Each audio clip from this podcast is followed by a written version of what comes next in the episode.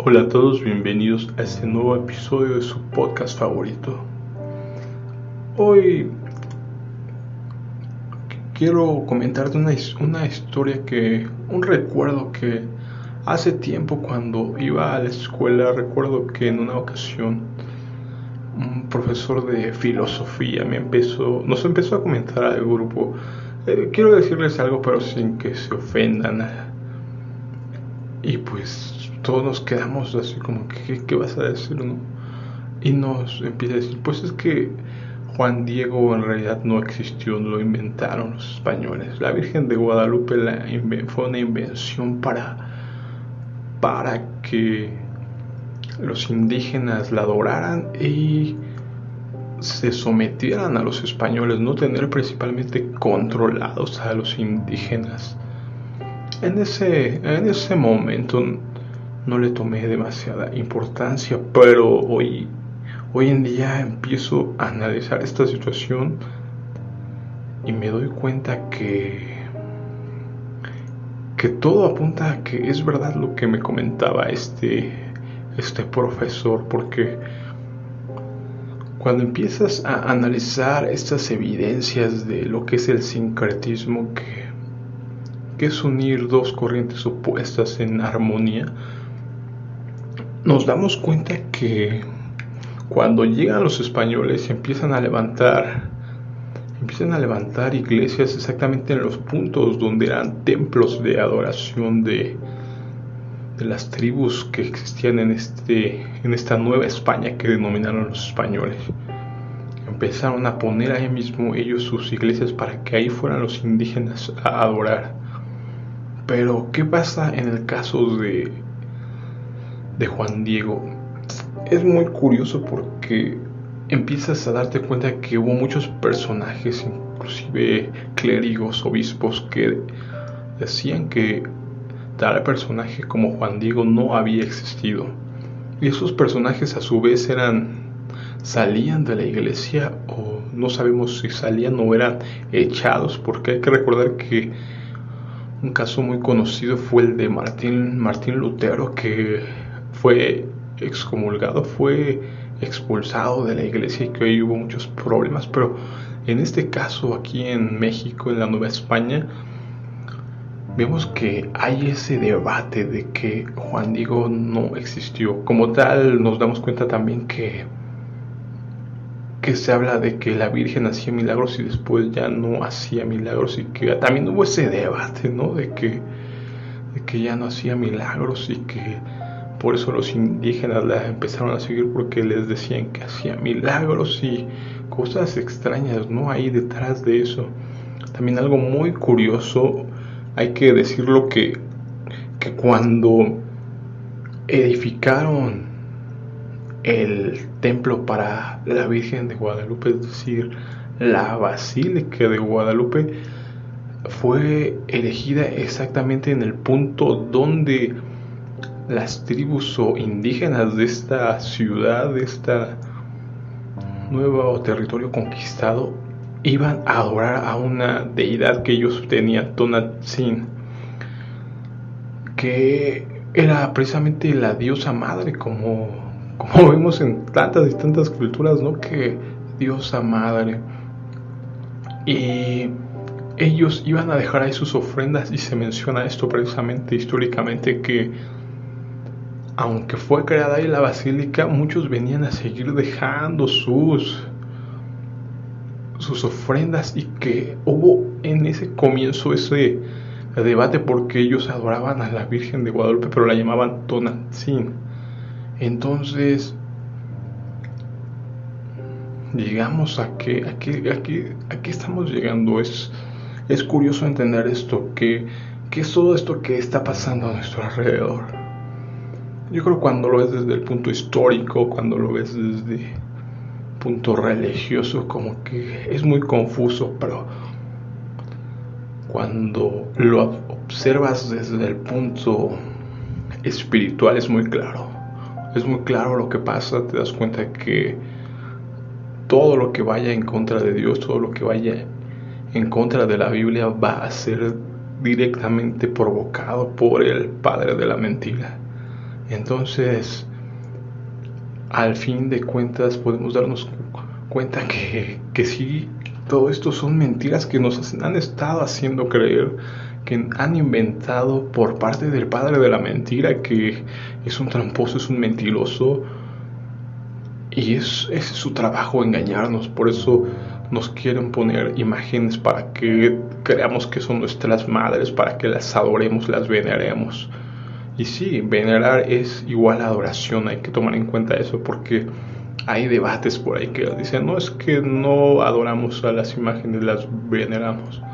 Venerar su raíz es tal cual culto, adoración a las imágenes. Entonces, cuando empezamos a hacer repeticiones a las imágenes, cuando empezamos a hacerle enmiendas, promesas y demás, estamos tratándola como un Dios, como un ser supremo, una deidad. Entonces, caray, ¿no? Qué, qué curioso que hayamos caído entre tantas y tantas mentiras y hoy adoremos a alguien por creer que es nuestra madre, que es la madre de los mexicanos, cuando en realidad quién es este personaje, cuando en realidad cuántas mentiras nos han hecho creer y quién nos ha hecho creer, porque podemos decir fueron los españoles que querían dominar a los indígenas y tenerlos sometidos, Pues en parte sí, pero esto viene de más arriba, de alguien que quiere controlarnos, engañarnos y tenernos distraídos. ¿Por qué distraídos? Porque cuando tú estás poniendo tu atención en un santo, en una imagen, estás distrayéndote de adorar al Dios vivo, al Dios todopoderoso, de buscar el único camino que existe, que es Jesús. Entonces nos damos cuenta que esas distracciones son para esto, para alejarnos del camino. Y es curioso que ese padre de la mentira es tan cruel, tan mentiroso que inclusive distorsiona lo que parece real. Creo que es una parte de lo que hay que tomar en cuenta que nunca es tan diabólico Satanás como cuando se viste de luz, porque él puede disfrazarse de un ser de luz. Tiene esa habilidad de mentir y engañarnos. Y entonces, por medio de algo en teoría bueno que es el cristianismo, nos empieza a distorsionar la atención y llevarnos a adorar a dioses antiguos, a dioses que fueron estipulados como ídolos desde el principio de la humanidad, que fueron lo contrario a lo que Dios nos pedía, nos lleva a hacer lo que Dios detesta y contra al hacer esto nos lleva a convertirnos en enemigos de Dios, porque Dios detesta la idolatría.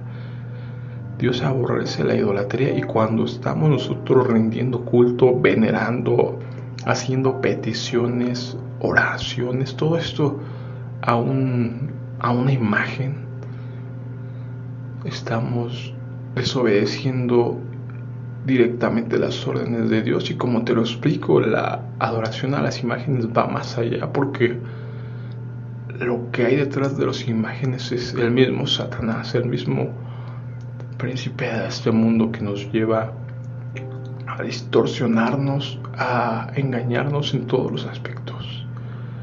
Es hora de que te des cuenta que si tú no te basas en la Biblia, si tú no te das cuenta de lo que es la verdad que viene escrita solo en la Biblia, no te vas a dar cuenta de todas las mentiras que nos están metiendo por allá afuera. Todo lo que se está implementando es porque este príncipe de este mundo tiene el control. Y al tener el control tiene todos los recursos, tiene toda la industria del entretenimiento, tiene todas las religiones, tiene todo lo que quiera para controlarnos, para desviarnos, para mentirnos, para conseguir su objetivo que es destruirnos y alejarnos de nuestro Creador y Padre, del Dios Todopoderoso alejarnos del camino de nuestro único Señor, que es Jesucristo. Él es el único camino. No hay otro camino. No podemos pedirle a alguien más que interceda por nosotros, ya que el único abogado es Jesús. ya que el único camino hacia el Padre es Jesús. El que conoce a Jesús conoce al Padre. Y hay que tomar en cuenta que los apóstoles lo mencionan claramente. Cualquiera que predique otro evangelio diferente al de Jesús o al, de, o al que los apóstoles predicaron debe tomarse como anatema, debe tomarse como algo deplorable, algo que es mentira, algo que no es real. Porque a este evangelio no se le puede agregar nada ni quitar nada. Hay que tomar en cuenta eso porque hoy por medio de las religiones algunos le agregan cosas, algunos le quitan cosas del verdadero evangelio que Jesús que Jesús nos vino a predicar, a dejar. Y en el momento en que se le agregan cosas, en el momento en que se le quitan cosas, es totalmente algo distinto. Hay que tomar en cuenta que desde el principio de la, del cristianismo, de la iglesia como tal, en Pentecostés, en el libro de los Hechos, había este debate porque cuando se empezó a predicar el Evangelio a los judíos, muchos de estos judíos querían seguir llevando a cabo ritos del judaísmo que ya eran obsoletos porque el Evangelio de Jesús fue muy claro, venimos a ser salvos por la gracia de Dios, porque es algo que no merecemos, es algo de lo que no somos dignos, pero Él por su gran misericordia, por gracia, nos da este regalo, no es por obras, hay que tomar en cuenta esto, porque muchas religiones te implementan que dependiendo qué tan bueno seas, puedes llegar a salvarte. Y eso te lleva a quererte sentir merecedor y que por tus fuerzas, por tu esfuerzo vas a conseguir tu salvación y no es así. La salvación es tan valiosa, tan preciada que no la podemos conseguir por nuestros propios medios. Es Dios mismo el que nos la regala, nos la pone así. Nos la da por medio de su gracia nosotros solo necesitamos creer. Nuestra obligación como tal es la fe. Somos justificados, pues por la fe tenemos paz para con Dios. Quiero que te quede eso claro, que nosotros lo que tenemos que poner es la fe. La fe, el creer en que Jesús es el Hijo de Dios y que Él es el camino y que si conocemos a Jesús conocemos a Dios y aceptamos ese regalo de la gracia, no más. No es por obras, no es como te lo explicaba en esa iglesia primitiva donde buscaban llevar a los nuevos cristianos a seguir la ley mosaica que, que ni siquiera los mismos judíos podían llevar a cabo, circuncisión, día de descanso y demás festividades que, que ellos tienen más de 600 leyes como tal que son imposibles de llevar. Y estas leyes al fin de cuentas querían llevarte a que si tú las cumplías podías alcanzar por medio de tu esfuerzo la salvación y eso no es real. Cualquiera que te predique que por medio de tus obras vas a ser salvo te está engañando. La Biblia es muy clara que somos salvos por la fe, por la gracia que nos ha sido dado de Dios, de Jesús. Esa es la base del Evangelio que vino a predicar Jesús, es la base de los apóstoles. No hay ningún intermediario entre nosotros y Jesús. Jesús es directamente nuestro, nuestro hermano mayor, es la primicia que, que Dios nos ha dado porque Él mismo fue el primero en morir y resucitar y con Él tenemos la confianza y la fe de que nosotros seremos los siguientes en resucitar. Entonces quiero que te quede eso muy claro. Cualquiera que no te hable de ese evangelio, de la salvación mediante la gracia por medio de la fe, te está engañando. Te está engañando y cualquiera que agregue o quite al evangelio, tómese como anatema. Espero que reflexiones en esto y nos estamos viendo en otro episodio. Hasta luego.